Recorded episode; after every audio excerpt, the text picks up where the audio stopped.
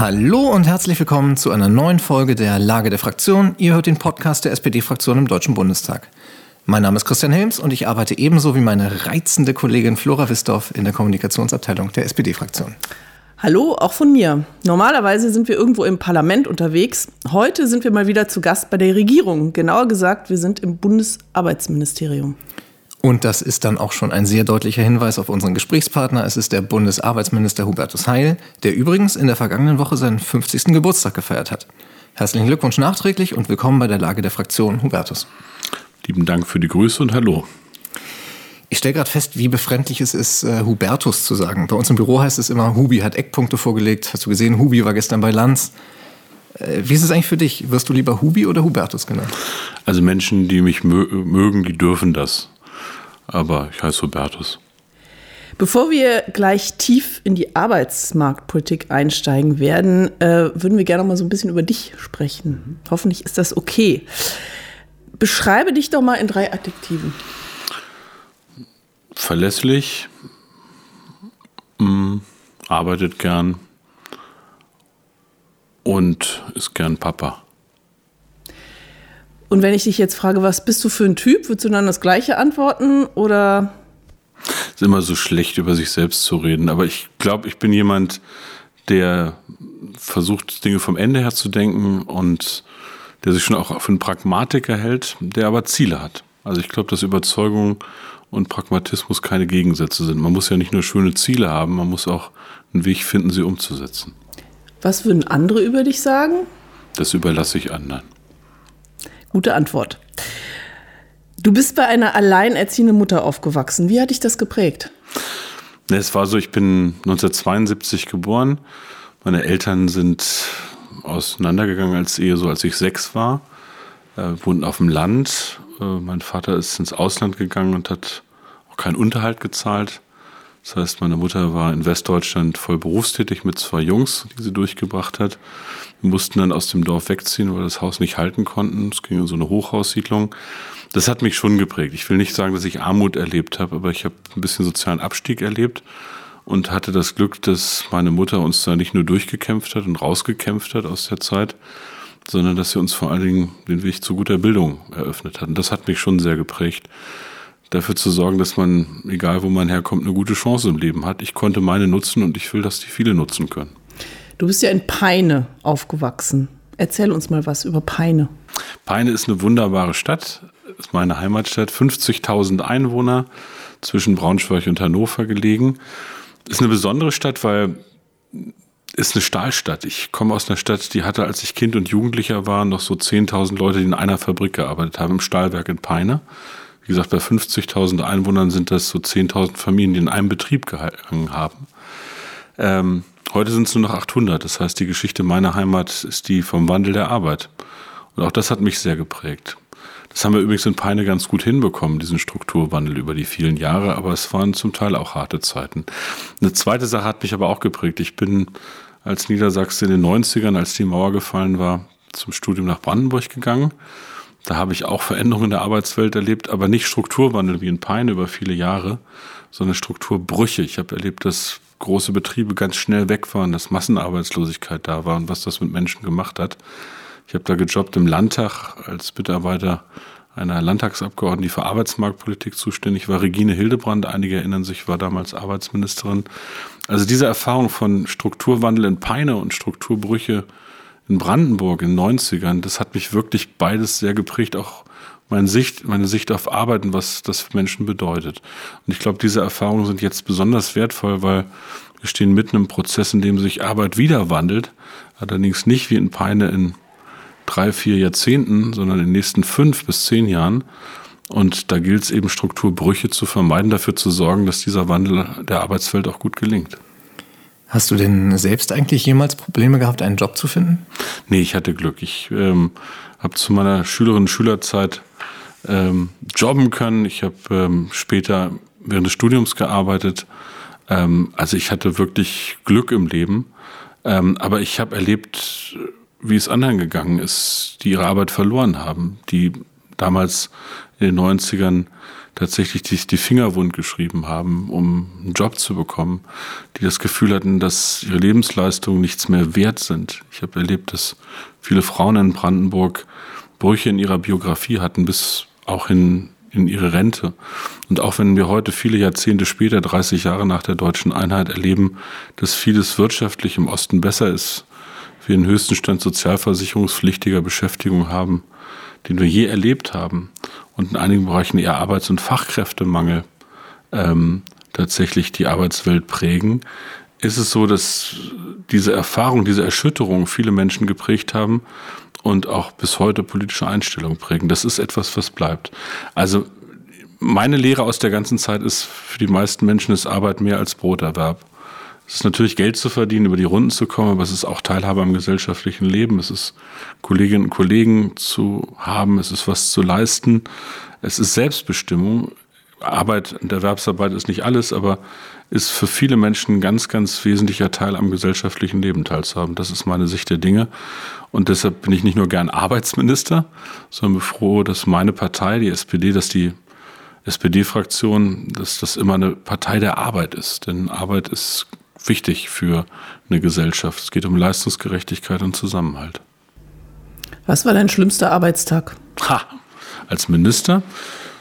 Das kann ich gar nicht beschreiben. Also ich hatte schon als Abgeordneter, der ich ja auch bin, eine ganze Menge Krisenerfahrung. Ich bin seit langer Zeit Bundestagsabgeordneter für den Wahlkreis Niedersachsen, Gifhorn und Peine. Ähm, und wenn ich so überlege, was wir in den letzten Jahren erlebt haben an Brüchen, ich kann mich an 9-11 erinnern, das war ein ganz furchtbarer Tag. Ich kann mich erinnern an die Wirtschafts- und Finanzkrise 8-9, ähm, an die Frage, was die Corona-Pandemie bedeutet hat. Also da gab es auch schon ein paar schlimme Tage, wo man sich Sorgen machte, wie es weitergeht. Aber an sich bin ich ein sehr, sehr glücklicher Mensch. Du hast ja schon äh, gesagt, Arbeit ist äh, für viele Menschen was ganz Wichtiges und was Schönes, für manche vielleicht auch weniger, aber ich glaube, für dich ist es wahrscheinlich was Schönes zu arbeiten. Gibt es trotzdem was, was dich nervt an deinem Job? Ja, manchmal bin ich ein ziemlich ungeduldiger Mensch. Also ich weiß, dass Demokratie heißt, dass man ganz viele Dinge abstimmen muss und dass man der Politik nicht nur eine gute Idee haben muss, sondern dass man für Mehrheiten kämpfen muss, dass man manchmal in parlamentarischen Verfahren, in Abstimmungen ziemlich langwierig ist. Also was mich wirklich nervt, ist, ähm, wenn Dinge lange liegen bleiben und nicht gelöst sind. Ich will mal ein Beispiel sagen, was mich wirklich bis heute ärgert. Ich bin irgendwann 1988 in die SPD eingetreten als Jugendlicher, war Schülervertreter in meiner Heimatstadt. Und ich fand immer ungerecht, dass Bildungschancen in Deutschland stärker nach Herkunft vergeben werden und nicht nach Talent und Leistung. Und dass das bis heute nicht wirklich gut ist oder in vielen Bereichen sich sogar in, durch Krisen verschlimmert hat, das finde ich etwas, womit man sich nie abfinden darf. Also das nervt, wenn Dinge liegen bleiben. Äh, und in der Arbeit, äh, wie gesagt, dann oft, wenn man erlebt, dass im politischen Bereich äh, es bei einigen nicht mehr um die Sache geht, sondern um die reine Profilierung. Das nervt mich auch. Ich bin ein Typ, der will, dass wir Probleme lösen und anpacken. Wenn wir jetzt nur auf die Zeit als ähm, Arbeitsminister schauen, was würdest du sagen, war so die, der größte politische Erfolg, den du hier feiern konntest? Ich glaube, dass ich einen Beitrag leisten konnte. Ich sage das auch mit einer gewissen Demut, dass wir in der Corona-Krise, die ja auch eine große, tiefe Wirtschaftskrise war, mithelfen konnten, dass der Arbeitsmarkt stabil geblieben ist. Das war das Instrument der Kurzarbeit, das wir massiv ausgerollt haben.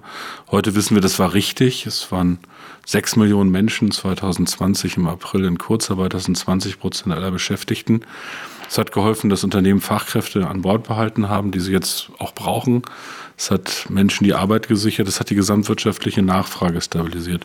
Also, dass ich da einen Beitrag zum Krisenmanagement leisten konnte, war, glaube ich, nicht unwichtig. Wenn ich jetzt mir die aktuelle Legislaturperiode angucke, dann bin ich froh, dass wir den Mindestlohn erhöht haben auf 12 Euro. Das haben wir vor der Wahl gesagt. Und das haben wir auch umgesetzt. Das hilft 6,5 Millionen Menschen in Deutschland, sorgt dafür, dass Arbeit sich besser lohnt. Das ist eine Frage des Respekts. Also das sind jetzt mal zwei Beispiele. Da bin ich froh und dankbar, dass ich da mithelfen konnte, dass wir es am Ende hingekriegt haben. Was war deine größte politische Niederlage? Ach, ich habe Wahlniederlagen der SPD erlebt, die mich bitter geschmerzt haben in der Vergangenheit. Ähm, damit muss man umgehen lernen. Ähm, und das nimmt man dann auch sehr persönlich. Ähm, aber ich glaube, man sollte ein Prinzip haben. Das heißt, man muss das Leben so nehmen, wie es ist, aber man darf es nicht so lassen. Man muss sich Realitäten stellen, man darf sich nicht wegträumen, aber man darf sich auch mit den Verhältnissen nicht abfinden. Man muss Stück für Stück dafür arbeiten, dass die Dinge sich wieder verändern und man darf sich nicht unterkriegen lassen. Ich bin froh, dass meine Partei aus Niederlagen gelernt hat und auf einem guten Weg ist, dass wir die Bundestagswahl gewonnen haben, dass wir den Kanzler stellen, dass wir Dinge verändern können in diesem Land. Das äh, ist, ist ganz, ganz wichtig. Aber das ist so eine Erfahrung, die ist nicht schön. Keiner verliert gerne. Was hältst du eigentlich von Friedrich Merz? Ich habe Respekt vor ihm als Mensch, wie vor allen Menschen. Ich habe Respekt äh, vor seinem Redetalent. Das ist ein guter Redner. Ähm, politisch unterscheidet uns unglaublich viel. Ähm, ich glaube, dass wir eine andere Sicht auf Staat und Gesellschaft haben. Ähm, zum Beispiel auf die Frage, wie wichtig es ist, dass wir einen starken Sozialstaat haben, der Menschen nicht nur in der Not sozial versorgt, sondern vor allen Dingen dafür sorgt, dass Menschen selbstbestimmt leben können. Also ähm, wir haben schon manche Klinge gekreuzt. Es gibt andere in anderen Parteien, auch in der Union, ähm, die mir menschlich näher stehen. Sowas geht es manchmal auch. Ähm, wir sind keine Freunde, das ist, glaube ich, kein Geheimnis. Aber das heißt nicht, dass ich nicht Respekt vor ihm habe. Er ist ein Demokrat. Wir sind unterschiedlicher Meinung. Das ist in der Demokratie auch gut. Ähm, aber ich finde, dass man da, wo man steht, ob Regierung oder Opposition, am Ende bei großen Fragen auch die Fähigkeit haben muss, ähm, zu Lösungen zu kommen, auch über Parteigrenzen hinweg. Und ja, ich hoffe, dass er das auch beweisen kann bei Fragen, die wichtig sind für das Land. Okay, damit schaffen wir jetzt den Übergang vom persönlichen zum aktuellen Teil dieser Folge.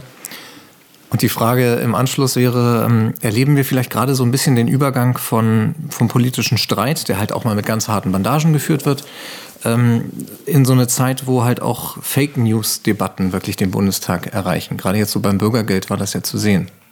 Das macht mir Sorgen, weil ähm, man kann über politische Antworten streiten. Man muss das auch in der Demokratie über verschiedene Wege unter Demokratinnen und Demokraten. Man sollte aber nicht, wie Trump das tut, über Fakten streiten. Und das will ich jetzt niemandem persönlich zuordnen, aber beim Bürgergeld habe ich schon in den letzten Wochen erlebt, dass ich sage mal mit zweifelhaften Berechnungen und mit Statistiken versucht wurde, Stimmung zu machen oder Politik zu begründen. Dann haben einige nachgerechnet und festgestellt, dass sich das anders verhält. Um es mal konkreter zu sagen, ähm, ein Vorwurf ans Bürgergeld war, Arbeit lohnt sich nicht mehr. Ähm, unabhängig davon, dass wir gerade den Mindestlohn erhöht haben, die Union leider nicht mitgestimmt hat, dass wir die Beiträge gesenkt haben für Menschen mit geringem Einkommen, dass wir das Wohngeld erhöhen, damit Arbeit immer einen Unterschied macht. Ähm, also das schlicht und ergreifend nicht gestimmt hat an dieser Stelle, wusste ich auch, es zielt gar nicht auf ein Argument, es ging darum, Stimmung zu schüren. Und ich finde es nicht in Ordnung in solchen Zeiten, dass wir Menschen mit geringem Einkommen gegen die ausspielen, die bedürftig sind, sondern wir müssen ja gerade die gesamte Gesellschaft im Blick haben.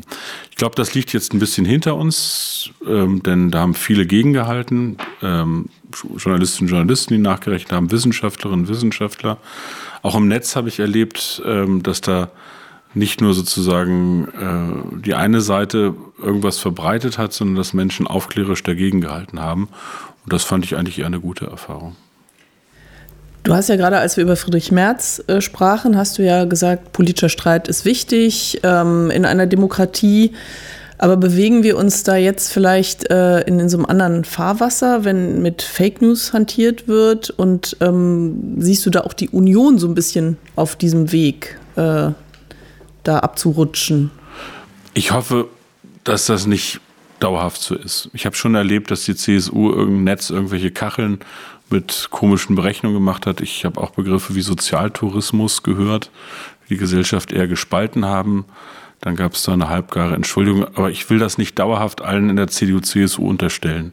Ich glaube, da gibt es auch für anständige Leute, die haben politische Vorstellungen, mit denen muss man sich auseinandersetzen.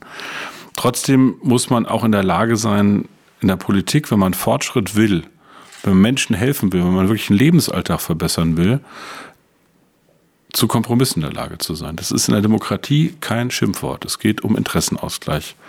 Man muss da aber eine klare Haltung und eine Vorstellung haben. Es geht nicht um faule Kompromisse. Und ich mache es mal am Thema Bürgergeld. Was mich wirklich in den letzten Tagen und Wochen an der Debatte, auch aus der Union, gestört und geärgert hat, ist, dass gar nicht mehr über den Kern geredet wurde.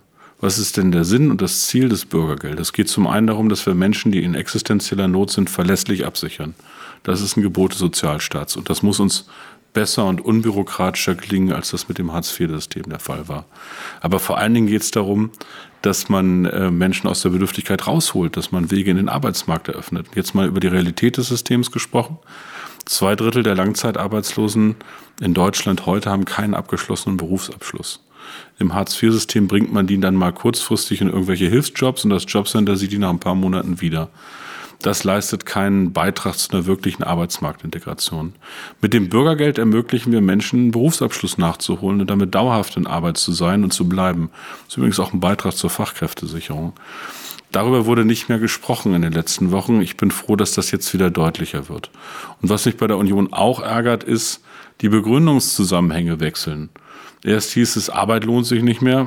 Das zielte auf die Erhöhung des Regelsatzes. Jetzt sagt die CDU, okay, den Regelsatz können wir erhöhen, das andere wollen wir nicht. Da sage ich, das ist widersprüchlich. Und da geht es dann doch wohl eher um parteitaktische Überlegungen als um die Sache. Mir geht es um die Sache und die Menschen, über die wir reden. Mir geht es um einen Sozialstaat, der unbürokratischer Menschen hilft, die wirklich in Not geraten sind. Dann sind auch so Dinge verbreitet worden, es gäbe keine Mitwirkungspflichten, keine Sanktionen mehr. Das ist falsch. Es gibt nach wie vor Mitwirkungspflichten und Sanktionen, aber wir konzentrieren das auf die Fälle, in denen es wirklich notwendig ist, auf Leute, die chronisch keine Termine wahrnehmen und stellen nicht alle Menschen, die bedürftig sind, unter Generalverdacht zu sein, sondern wir wollen sie ermutigen und befähigen, möglichst schnell wieder rauszukommen. Darum geht's und deshalb ist es eine große Sozialreform und ich bin entschlossen, dass wir die auch durchsetzen.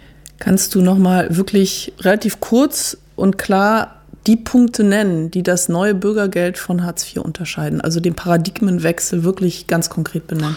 Ja, zum einen geht es darum, wie gesagt, Menschen schneller rauszuführen. Ich habe es ja eben gesagt, das bisherige System hat einen sogenannten Vermittlungsvorrang. Das klingt erstmal gut nach dem Motto, in irgendwelche Arbeit bringen. Aber wenn die Realität doch so ist, dass zwei Drittel keine Berufsausbildung haben, dann kriegen die höchstens mal eine Hilfstätigkeit und das Jobcenter sieht die bald wieder.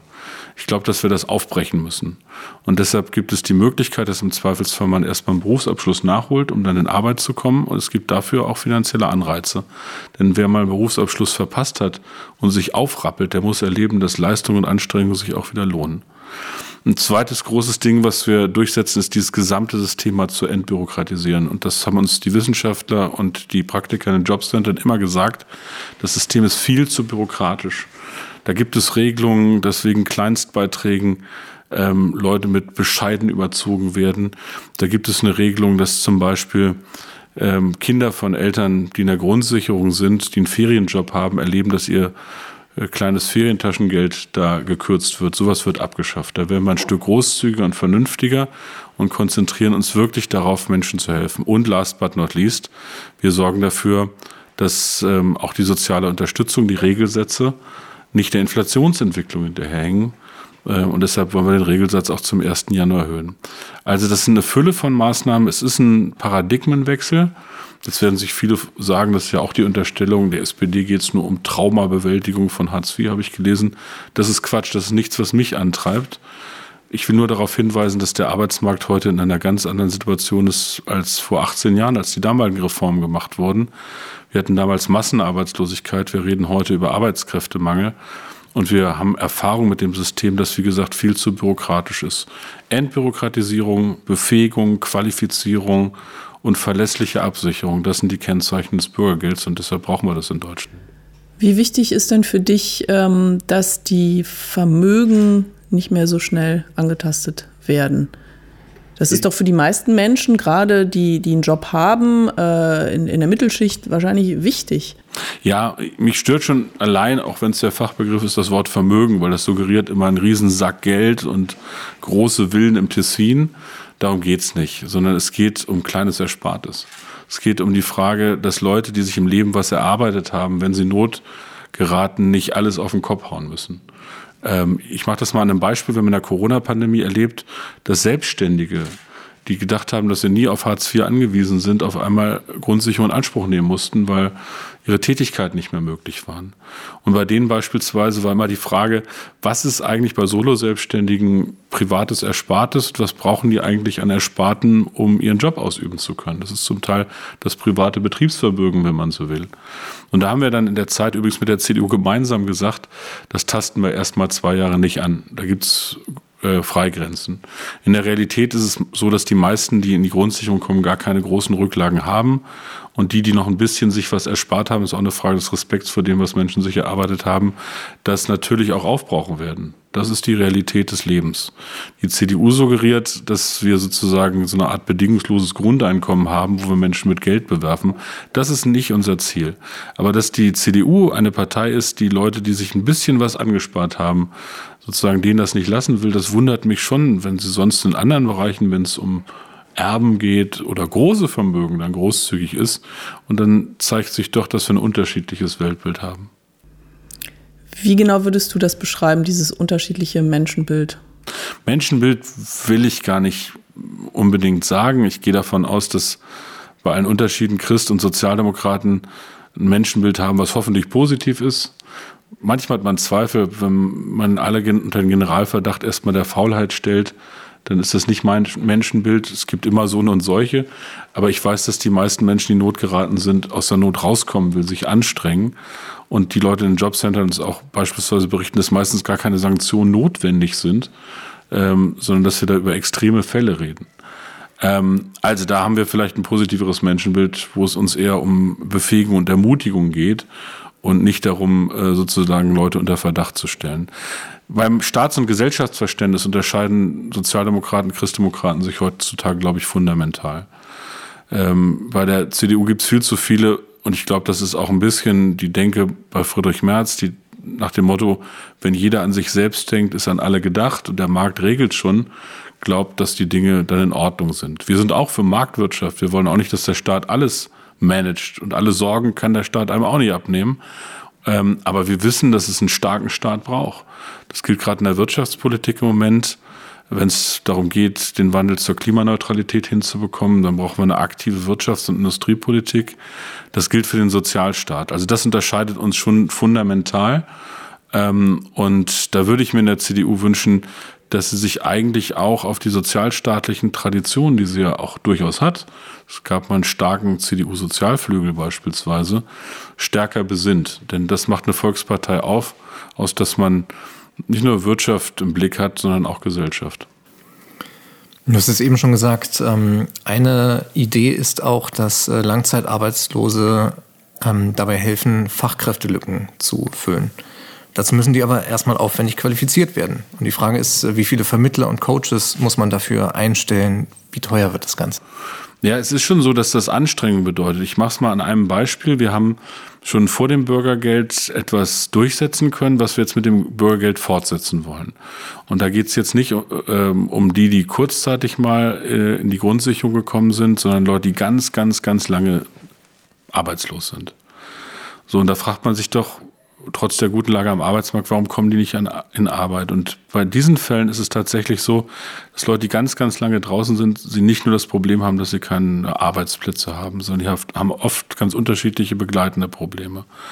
Ähm, und die brauchen Hilfe und Unterstützung. Und die finden auf einem freien Arbeitsmarkt erstmal keine Stelle. Wir haben deshalb den sozialen Arbeitsmarkt, das Teilhabe-Chancengesetz geschaffen. Ähm, und es hat dazu geführt, dass wir immerhin 50.000 Langzeitarbeitslose, die sonst keine Chance gehabt hätten, in sozialversicherungspflichtige Arbeit gebracht haben, nicht in irgendwelche Maßnahmen. Und das funktioniert so, dass die ähm, mit Lohnkostenzuschüssen bei Unternehmen oder auch bei Kommunen Arbeit finden und gleichzeitig Coaches an die Seite bekommen, die mithelfen, die sozialen Probleme zu adressieren, die sie sonst noch so haben, weil der Arbeitgeber kann sich nicht drum kümmern. Und das finde ich ein Riesenerfolg. Übrigens, das Bürgergeld entfristet diesen Weg und wir sorgen dafür, dass das auch gut mit Mitteln ausgestattet wird, weil wir da sogenannte Eingliederungsmittel auch im Bundeshaushalt für brauchen. Da laufen übrigens gerade Haushaltsverhandlungen zu dem Thema diese Woche, ähm, weil wir auch dafür sorgen müssen, dass wir stärker Arbeit finanzieren und nicht Arbeitslosigkeit. Das ist der Sinn dieser Sache. In anderen Bereichen geht es tatsächlich darum, Anreize zu setzen und ich finde, das ist dann gut investiertes Geld. Weil wenn wir die Leute nicht in Arbeit bringen, wird es ja auch nicht billiger, sondern wir müssen dauernd sozialen Transfer unterstützen, die fehlen als Arbeits- und Fachkräfte. Also das ist schon gut investiertes Geld, um Menschen wirklich in Arbeit zu bringen. Wie viel äh, Geld brauchst du denn dafür, sage ich mal jetzt ein bisschen platt? Ähm, du sagst, es laufen ja gerade Verhandlungen. Ähm, also was ist da dein Wunsch? Was ist realistisch äh, bei der Krisenlage, die wir ja gerade haben? Also glaub mir, ich habe wirklich eine finanzielle Hausnummer im Kopf, was ich so brauche. Aber da die Haushändler, Haushälter gerade verhandeln und ich guten Ergebnissen nicht vorgreifen kann, weil am Ende entscheidet nicht ein Bundesminister, was er zur Verfügung hat, sondern eben Deutscher Bundestag und das ist das Königsrecht des Parlaments, werde ich bis Freitag meine Klappe halten und hoffe, dass für die Aufstellung des Bundeshaushalts 3000, äh 2023, also für das kommende Jahr, wir genügend Mittel haben, um aktive Arbeitsmarktpolitik auch betreiben zu können. Weil wir haben das Bürgergeld, äh, wir haben aber eine andere Aufgabe auch in der Grundsicherung. Wir haben ähm, sehr viel geflüchtete Menschen aus der Ukraine, die unterstützt werden müssen. Und dafür braucht man auch eine gute Ausstattung in den Jobcentern. Und ich bin zuversichtlich, dass das gelingt. Aber wenn ich jetzt eine Zahl in die Welt setzen würde vor Freitag, dann würde ich ähm, den Haushaltsausschussmitgliedern vorweggreifen und das darf ein Minister nicht. Dann lass uns doch mal über den äh, politischen Prozess hin zum Bürgergeld reden. Wir nehmen diese Sendung auf am Dienstag, den 8. November. Das heißt, übermorgen wird das Gesetz im Bundestag in zweiter und dritter Lesung äh, verabschiedet. Damit ist es dann aber noch nicht getan, sondern es muss noch durch den Bundesrat. Das richtig, ist ein sogenanntes zustimmungspflichtiges Gesetz. Ähm, was ist das? Man muss es ja immer ein bisschen erklären. Also wie bei der Sendung mit der Maus. Zustimmungspflichtiges Gesetz heißt, der Bundestag muss zustimmen, aber da die Verwaltung der Länder und Kommunen betroffen sind, reicht es nicht, dass der Bundesrat das zur Kenntnis nimmt oder ähm, sozusagen es nur irgendwie durchlaufen muss, sondern es braucht eine aktive Mehrheit im Bundesrat. Ähm, am Donnerstag werden wir voraussichtlich das Gesetz im Bundestag beschließen. Dafür hat die Koalition eine Mehrheit und auch andere Parteien, die guten Willens sind, sind eingeladen mitzustimmen. Und dann geht das in den Bundesrat. Ähm, es kann sein, dass das relativ schnell geht, weil wir eine Bundesrats-Sondersitzung in diesem November haben. Das hat was auch mit der Umsetzung der Gaspreisbremse zu tun. Und da gibt es die Gelegenheit, dass der Bundesrat schon über auch das Bürgergeld abstimmt.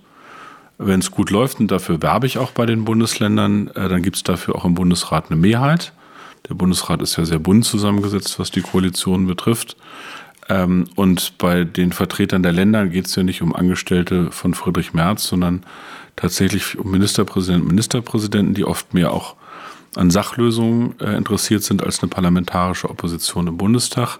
Da wird man sehen, ob es eine Mehrheit findet. Wenn nicht, muss es ein sogenanntes Vermittlungsverfahren geben zwischen Bundesrat und Bundestag. Dann würde beispielsweise die Bundesregierung oder der Bundestag oder der Bundesrat selbst den sogenannten Vermittlungsausschuss ähm, anrufen und dann muss man über Lösungen verhandeln. Dafür ist nicht viel Zeit, denn wir wollen ja, dass das Bürgergeld zum 1. Januar in Kraft tritt. Das heißt, falls es ein Vermittlungsverfahren gibt, muss man zügig verhandeln, um zu guten Ergebnissen zu kommen. Am Ende bin ich zuversichtlich, dass es gelingt. Hoffentlich im ersten Anlauf im Bundesrat, im Bundestag auf jeden Fall. Und wenn nicht im ersten, dann im zweiten. Das war dann unser Segment zur politischen Bildung. Vielen Dank äh, für die Erklärung. Was ich mich frage ist, ähm, wie läuft das in der Praxis eigentlich? Ähm, schreibst du deine SMS an Daniel Günther oder an Winfried Kretschmann? Wie sieht es bei euch aus? Oder wie, wie holt man dann Stimmungsbild im Bundesrat ein vorher? Das ist ein bisschen Geschäftsgeheimnis. Es ist wichtig, dass man, wenn man über Mehrheiten spricht, natürlich versucht, auf gute Argumente zu setzen, auch aufzuklären und zu überzeugen, für Kompromisse zu werben. Dafür gibt es offizielle Sitzungen und dafür gibt es auch informelle Gespräche. Ähm, und wenn man mit Leuten spricht und Dinge sondiert, dann macht man das nicht öffentlich. Dann macht man das nicht in der Zeitung oder im Podcast, weil es ja auch darum geht, dass in der Demokratie man vertrauliche Räume braucht, wo man dann auch gemeinsam nach Lösungen gucken muss. Aber geht mal davon aus, natürlich tue ich mein Möglichstes und andere auch in der Koalition, ähm, um mit Vertreterinnen und Vertretern der Länder zu reden. Es gibt ja auch ein offizielles Verfahren. Der Bundesrat hat sich mit dem Bürgergeld schon beschäftigt, in erster Lesung, wie der Bundestag auch. Und da sind Änderungsanträge gestellt worden des Bundesrates. Ähm, auf die sind die Bundestagsabgeordneten der Koalition im Verfahren auch eingegangen. Das heißt, wir haben am ursprünglichen Gesetzentwurf Änderungen vorgenommen. Zum Beispiel werden die Heizkosten nicht von der Kohärenz erfasst. Es gibt auch äh, mehr Möglichkeiten gegen Leistungsmissbrauch äh, zu gehen. Das sind auch Brücken, die der Bundesrat ähm, betreten kann, um zu einer Lösung zu kommen. Und ich werbe massiv, gerade in diesen Zeiten dafür, dass man nicht parteitaktisch nur denkt, sondern an die Menschen und an Lösungen. Und dafür ist jede Chance auch im Bundesrat. Friedrich Merz schlägt ja vor, jetzt erstmal die Leistungserhöhung zu beschließen und dann über den Rest nochmal zu reden. Warum geht das deiner Meinung nach nicht? Ich halte das für ein parteitaktisches Spielchen. Er sollte wissen, dass es zum ersten zu kurz springt, weil man kriegt ja das System nicht erneuert, indem man Leuten nur mehr Geld gibt, sondern wir wollen sie ja rausholen. Ähm, und die Chance auf Qualifizierung würde wegfallen. Auch die Chance, dass sich Arbeit mehr lohnt, weil wir haben im Bürgergeld auch dafür gesorgt, dass die Zuverdienstmöglichkeiten steigen. Das heißt, dass Menschen, die anfangen zu arbeiten, nicht so viel abgeben müssen. Ähm, und vor allen Dingen würde ähm, auch ein paar Regelungen, die zum 1. Januar befristet sind bisher, die der Pandemie geschuldet sind, die die Jobcenter entbürokratisieren, die würden alle auslaufen. Nein, das ist kein wirkliches Angebot.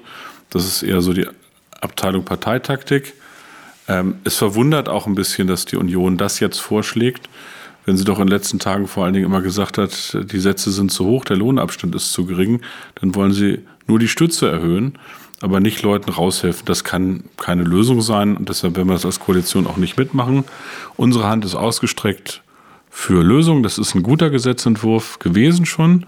Der ist im parlamentarischen Verfahren noch besser geworden. Wie gesagt, sind viele Anregungen und Wünsche aufgenommen worden, übrigens auch aus der Praxis. Die Bundesagentur für Arbeit und die Jobcenter haben gesagt, okay, wir unterstützen im Grunde nach die Reform, aber wir müssen gucken, dass wir sie auch verwaltungsmäßig umsetzen können. Wir haben gerade viel um die Ohren. Deshalb ist es so, das Bürgergeld soll zum 1. Januar in Kraft treten. Es wird dann Stück für Stück so umgesetzt, dass die Jobcenter das auch bewältigen können. Also das haben wir alles berücksichtigt und ähm, eigentlich spricht kein vernünftiger Grund mehr dagegen, dem Gesetz zuzustimmen. Und deshalb werbe ich mit guten Argumenten auch ähm, um die Zustimmung im Bundestag und im Bundesrat. Wenn wir diesen ganzen Block äh, maximal zusammenfassen wollen, kommt das Bürgergeld am 1. Januar? Ich bin zuversichtlich, dass das gelingt. Wie gesagt, dafür muss man hart verhandeln. Aber das gehört zur Demokratie eben auch dazu. Wer Fortschritt will, der muss verhandeln können. Und der muss an Lösungen interessiert sein. Ähm, wenn Leute nur auf Blockade schalten, kommt das übrigens, glaube ich, in solchen Zeiten draußen auch nicht richtig gut an. Ich würde gerne noch einmal ganz kurz auf das äh, äh angebliche SPD-Trauma zurückkommen. Also du hast ja damals auch für die Harzreform mhm. gestimmt. Du warst ja im, im, Bundestag. Jetzt bist du derjenige, der das Bürgergeld einführt. Wie, wie fühlt sich das eigentlich für dich an? Ja, wie gesagt, mein Blick geht nicht so sehr nach hinten. Damit kann man sich stundenlang beschäftigen. Ich weiß, was damals notwendig war. Ich weiß auch, was schiefgelaufen ist. Wir haben einfach Erfahrung mit dem System und wir haben eine ganz andere Lage am Arbeitsmarkt. Und wie gesagt, man kann immer, wenn man in der Politik auch mal was nicht richtig gemacht haben, sich korrigieren. Das ist keine Schande. Aber ich will daran erinnern, dass die damalige Reform in einer ganz anderen Situation beschlossen worden. Wir hatten Massenarbeitslosigkeit. Heute haben wir in vielen Regionen schon fast Vollbeschäftigung. Und es ist auch so, dass dieses System, ich sag mal, über viele Veränderungen, ich habe, glaube ich, über 20 äh, Reformchen und Reformversuche, wahnsinnig unübersichtlich und bürokratisch geworden ist. Und deshalb brauchen wir eine grundlegende Reform. Deshalb brauchen wir den Schritt über das Hartz-IV-System hinaus, das werden wir hinter uns lassen, hin zu einem neuen System, das heißt Bürgergeld. Wir befinden uns ja in einer großen Krise im Moment, die auch sehr viel Geld kostet. Wir müssen die Energiepreise senken, damit die Menschen äh, über die Runden kommen. Du hast gerade schon gesagt, du hoffst, dass du trotzdem genügend äh, Mittel fürs Bürgergeld auch bekommst. Aber wie, wie ist eigentlich die finanzielle Lage für die Sozialpolitik? Wird das so sein, dass wir doch äh, an manchen Ecken streichen müssen? Also die Frage ist ja, was will man politisch? Und äh, wie ist die Lage? Und die Lage ist folgendermaßen. Wir sind in einer Zeit, in der seit dem 24. Februar, seit Putins Überfall auf die Ukraine vor allen Dingen die Menschen der Ukraine leiden. Auf der anderen Seite gibt es den Versuch, unser Land und alle westlichen Demokratien durch den Einsatz von Gas als Waffe wirtschaftlich zu schädigen und sozial zu spalten. Das ist keine fixe Idee des Westens, das zu behaupten, sondern das sind Reden von Putin selbst. Der will, dass unsere Gesellschaft so destabilisiert wird, dass wir keine Solidarität mehr mit der Ukraine ausüben. Das ist das erklärte Ziel. Das wollen wir nicht zulassen, das werden wir auch nicht zulassen. Und dafür ähm, werden wir die Gaspreise runterbringen, entlasten untere und mittlere Einkommen und brauchen auch einen starken Sozialstaat. Wir retten die wirtschaftliche Substanz. Und wir müssen sie gleichzeitig übrigens auch erneuern. Also wir müssen jetzt Krise meistern und Fortschritt machen, wenn man so will. Das betrifft das Thema Fachkräfte, das betrifft vor allen Dingen eine nachhaltige äh, Energieversorgung, die unabhängig wird von fossilen Energien. Also da gibt es viel zu tun. Das heißt, wir müssen staatlich investieren in soziale Sicherheit, auch in wirtschaftliche Erneuerung. Und da darf man nicht am falschen Ende sparen. Ich weiß auch, dass nicht alles, was ich mir wünsche, gleich finanzierbar ist und die Spielräume nicht unendlich sind.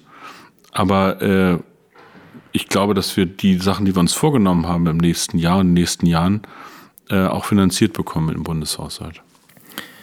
Was ist denn mit der Schuldenbremse? Kann die drei, äh, 2023 eingehalten werden? Na, erstmal glaube ich ja, weil wir haben ähm, tatsächlich ja Maßnahmen ergriffen mit dem Wirtschaftsstabilisierungsfonds 200 Milliarden Euro für die Gaspreisbremse und für die Strompreisbremse mobilisiert. Ähm, und wir haben im Bundeshaushalt auch die richtigen Entscheidungen getroffen. Grundsätzlich gilt, die Schuldenbremse ist in der Verfassung, man mag sie mögen oder nicht. In Notsituationen gibt es auch Ausnahmemöglichkeiten, von denen haben wir in den letzten zwei Jahren Gebrauch gemacht in der Corona-Pandemie. Und wir haben jetzt in der Koalition für das, was wirklich notwendig ist, Möglichkeiten gefunden. Zum Beispiel, als es darum ging, die Bundeswehr besser auszurüsten, was ja zweifelsohne notwendig ist, das mit einem Sondervermögen zu machen, sodass zum Beispiel es nicht zu Kürzungen im Sozialbereich gibt. Wäre auch nicht gut, Rüstung gegen Rente, glaube ich, auszuspielen, um mal ein Beispiel zu nennen. Man darf äußere Sicherheit und sozialen Zusammenhalt nicht als Gegensätze betrachten. Ich glaube, jetzt in diesem Angriffskrieg Putins erleben wir, dass äußere Sicherheit äußerer Frieden und sozialer Zusammenhalt im Inneren zwei Seiten derselben Medaille sind. Wie gesagt, er greift ja nicht nur die Ukraine an, er versucht uns zu destabilisieren und wirtschaftlich und sozial auseinanderzutreiben. Wenn man das nicht will, braucht man einen handlungsfähigen Sozialstaat. Brauchen wir denn äh, noch weitere Finanzierungsmöglichkeiten wie eine Vermögensabgabe oder ähnliches? Ich verbreite mich nicht darüber. Also als Sozialdemokrat kenne ich unser eigenes Wahlprogramm. Ich weiß aber auch, was mit dem Koalitionspartner geht und was nicht geht. Und eine Geschäftsgrundlage ist immer noch der Koalitionsvertrag. Da haben wir als SPD viel durchgesetzt was auch für eine gerechtere Verteilung sorgen wird. Ähm, aber nicht alles an dieser Stelle. Also ich habe da eine persönliche Meinung zu, aber ich konzentriere mich jetzt erstmal auf die Arbeit, die ich zu leisten habe in der Regierung. Da ist die Geschäftsgrundlage, dass wir in der Koalition vieles miteinander hinbekommen, aber nicht alles. Der Winter wird ja hart, also wir unterstützen äh, die Menschen ja mit, mit viel äh, Geld. Rechnest du dennoch damit, dass äh, es mehr Armut geben wird, also dass mehr Menschen auch ähm, Bürgergeld beziehen? Also es ist verdammt hart für viele Menschen. Ähm, Menschen mit normalem Einkommen, auch mit geringem Einkommen. Und es wird auch welche geben, die trotz Gaspreisbremse, trotz Strompreisbremse in existenzielle Not geraten, ja. Hoffentlich nicht so viele, deshalb tun wir viel, um Arbeitsplätze zu sichern, um Preise runterzubringen. Und ich glaube, dass das vielen helfen wird. Aber es wird solche Fälle geben. Umso wichtiger ist es, ein Bürgergeld zu haben, das die Menschen in solchen Notsituationen verlässlich absichert. Ich habe es ja vorhin gesagt, das haben wir vorübergehend bei Menschen auch in der Corona-Pandemie erlebt dass einige gedacht haben, okay, Hartz IV ist was für ganz andere Leute. Da gibt es so welche, die sind seit vielen Jahren darauf angewiesen, zum Teil in zweiter, dritter Generation. Für mich ist das nichts. Und dann kamen Lockdown-Maßnahmen und man konnte als Selbstständige, als Solo-Selbstständige das Geschäft nicht ausüben. Man hatte kaum Rücklagen und man musste zum Amt. Ich sage übrigens, dass niemand sich schämen muss, wenn er auf staatliche Unterstützung bei der Existenzsicherung Bürgergeld angewiesen sind. Das ist das Recht eines Bürgers, dass ein Sozialstaat Menschen in Not hilft. Und das ist übrigens eine Verfassungsgerichtsentscheidung, dass der Staat ein sozioökonomisches und ein soziokulturelles Existenzminimum auch absichern muss. Und deshalb geht es auch darum, das ein Stück zu entstigmatisieren an dieser Stelle. Wer in Not ist, der kann sich auf die Hilfe des Staates verlassen. Ähm, aber er kann sich vor allen Dingen darauf verlassen, dass wir alles tun, und er auch selbst alles tun muss, um möglichst bald wieder rauszukommen aus der Not. Dann sagen wir doch an dieser Stelle vielen Dank, Hubertus Heil, dass du dir in dieser doch recht vollen Sitzungswoche die Zeit genommen hast für diesen Podcast. Herzlichen Dank für die Mischung aus politischer Diskussion und äh, Sozialkunde. Und wir sagen auch vielen Dank äh, an alle Hörerinnen und Hörer. Und wie immer gibt es an dieser Stelle noch den Hinweis, äh, klickt auf den Abonnieren-Button, der irgendwo zu sehen ist, äh, und äh, empfehlt uns weiter. Und bis zum nächsten Mal. Ciao. Tschüss. Ciao.